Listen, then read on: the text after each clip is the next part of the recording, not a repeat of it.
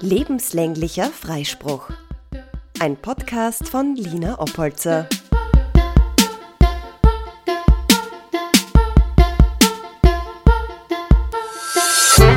Heute mit dem Thema meine skurrilsten Arbeitssituationen.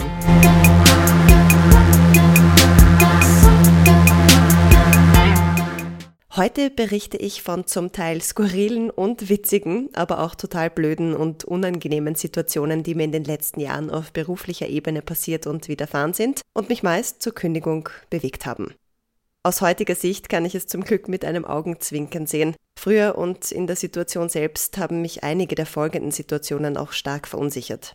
Und nicht ein, okay, vielleicht bin ich nicht für diesen Beruf gemacht, eher ein, wieso passiert mir das und was stimmt mit mir nicht. Aber vielmehr habe ich immer mehr gespürt, dass da noch mehr auf mich zukommt. Einfach andere Dinge. Also, ich hoffe, du hast es dir gemütlich gemacht. Hier kommen meine absolut absurdesten Jobstories.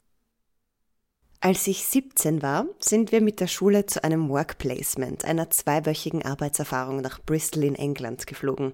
Eigentlich eine tolle Sache. Wir durften uns im Vorfeld Jobs aussuchen, die uns zusagen und die wir zwei Wochen lang machen wollten.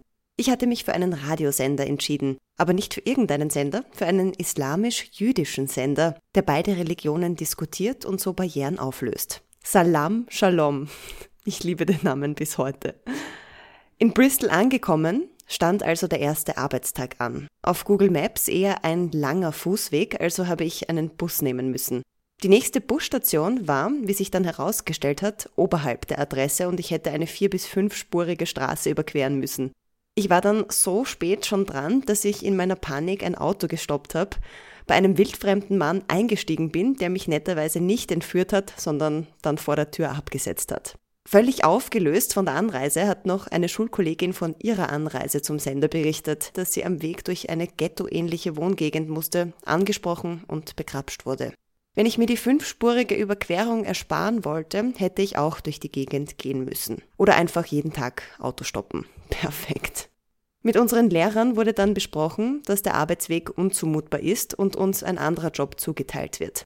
Zwei Tage später hatte ich einen neuen Job, Kleidung in einem fensterlosen TK Maxx sortieren, in einem Einkaufszentrum außerhalb von Bristol. Definitiv nicht das, was ich mir im Vorfeld vorgestellt hatte. Und das, während meine Schulkollegen in Marketingabteilungen oder der Kreativbranche mitarbeiten konnten.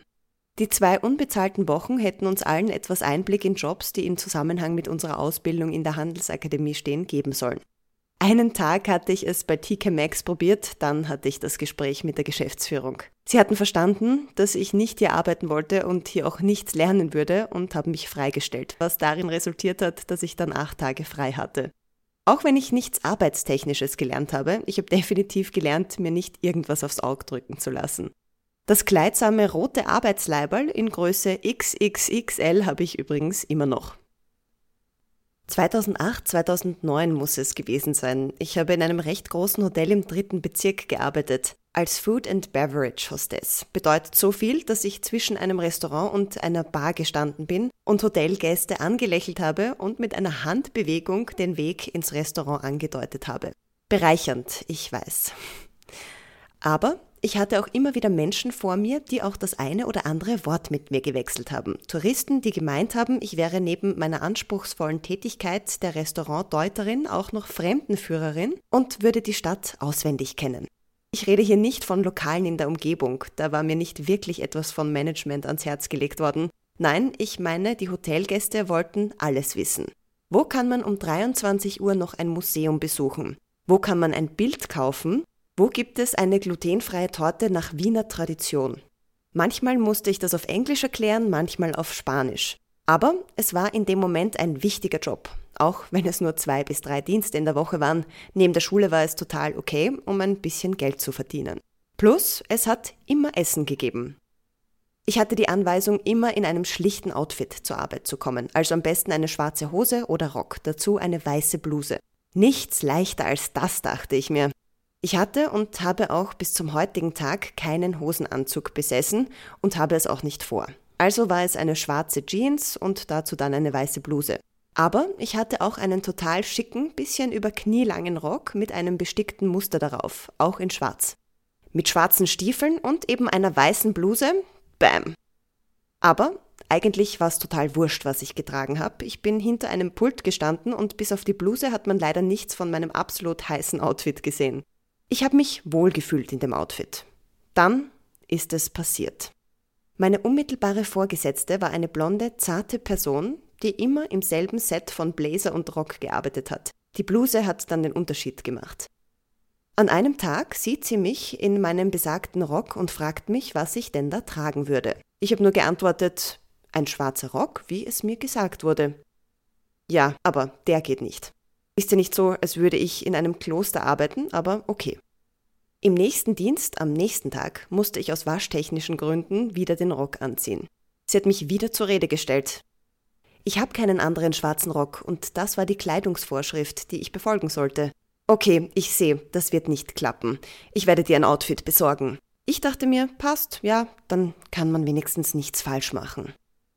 Keine zehn Minuten später kommt sie mit einem Concierge-Outfit zurück. Ein blau-grauer Blazer, die Hose dazu, das Cappy hätte ich vermutlich weglassen können. Soweit ist es dann aber nicht gekommen, am nächsten Tag habe ich gekündigt gehabt. Leider war hier der Geschmack einer Person und vielleicht auch das Gefühl, über mir zu stehen und mir ein Outfit aufzuzwingen, das so gänzlich gegen meine Person gerichtet war, ausschlaggebend für mich zu gehen. Dass die vielleicht brauchbaren Kommunikationsskills einer Angestellten in den Hintergrund gerückt sind, ist ja nicht so wichtig in einem internationalen Hotel. Und auf ging's zu einem Job als Transkribiererin. Heißt das so? Oh ja. Nur komisch, das Wort so auszusprechen.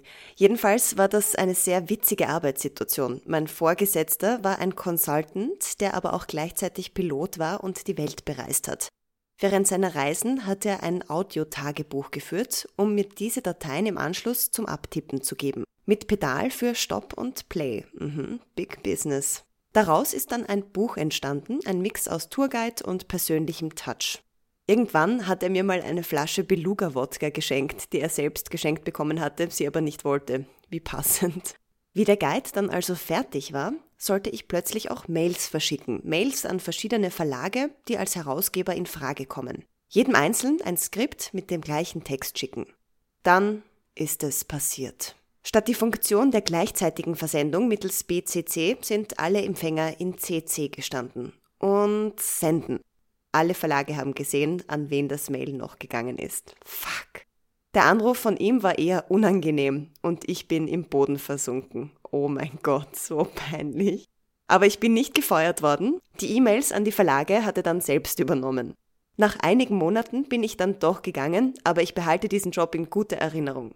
Sein Credo war, es ist normal verrückt zu sein, es ist verrückt normal zu sein. Jetzt zu einer Geschichte, wo ich geglaubt habe, nach Mexiko entführt zu werden. 2011 hat es mich nach Dallas verschlagen gehabt. Ein siebenwöchiges Praktikum in einer Immobilienfirma. Dabei ist es mir nicht zwingend um die Branche selbst gegangen, sondern eher um das Erlebnis, in den Staaten zu sein, dort zu leben und mich einzuleben. Neben Menschen, die mich ständig zum Glauben und Beten bewegen wollten, es ist ja auch schließlich der Bibelbelt und radikale Christen gibt's wie Sand am Meer, war es ein sehr angenehmes Praktikum. Ich durfte in allen Abteilungen arbeiten, auch auf den Construction Sites, wo ich die meiste Zeit geglaubt habe, dass das Wort Kauk für Abdichten C-A-U-L-K wie das Wort Cock C-O-C-K für Penis geschrieben wird. Es war sehr lustig, als ich auf diesen Fehler hingewiesen wurde. Generell waren dort alle sehr freundlich und die Kollegen waren sehr lustig. Mein Arbeitgeber hatte mir für die Zeit dort ein Auto organisiert gehabt, ein Prius. Oh, wie American. Aber in der letzten Woche musste ich mir ein Auto organisieren, da er es selber dann gebraucht hatte. Einer der mexikanischen Bauarbeiter hatte ein Gespräch mit meinem Chef überhört und mir dann angeboten, ich könnte für ein paar Tage sein Auto fahren. Ein roter Chevrolet Camaro, klassisch mit Plüschwürfeln am Rückspiegel. Nach kurzer Überlegung hat sich das dann ganz okay angehört, auch wenn das Auto jetzt nicht zwingend mein Favorit war, aber es ist gefahren.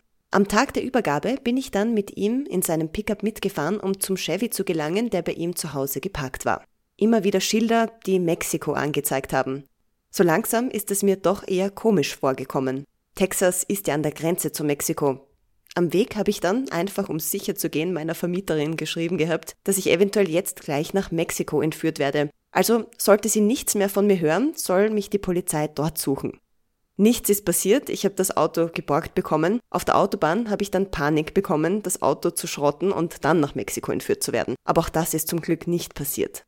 Um mich aber auch an meinen letzten Tagen wohlzufühlen, habe ich nach dem Tag dann doch das Auto zurückgegeben und mir eines gemietet. Die Situation am Arbeitsplatz war dann zwar eigenartig, aber ich habe mich beim Hineinsetzen ins Mietauto doch deutlich wohler gefühlt. Aber es war eine an sich tolle Arbeitserfahrung, die ich nicht missen möchte. Ansonsten haben viele meiner bisherigen Arbeitsverhältnisse vor Gericht geendet. Vor ein paar Jahren habe ich im Eventmanagement gearbeitet, eigentlich was ich studiert habe. Für eine Eventagentur habe ich ein Projekt betreut, bei dem ich für eine große Wirtschaftsprüfungsgesellschaft ein Event geplant habe. 30 Stunden die Woche, die schnell zu 40 oder mehr Stunden die Woche geworden sind. Ich wollte meine Überstunden dann nach zwei Monaten ein bisschen abarbeiten und mir dafür Zeitausgleich nehmen.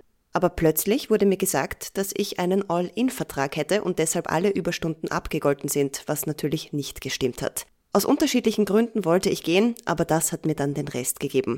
Weil mir dann meine über 50 Überstunden, die ich in nur zwei Monaten angesammelt hatte, nicht ausbezahlt wurden, was aber laut Vertrag so vonstatten gehen hätte müssen, ist das Ganze vor Gericht gelandet, obwohl es nichts zu diskutieren gegeben hat.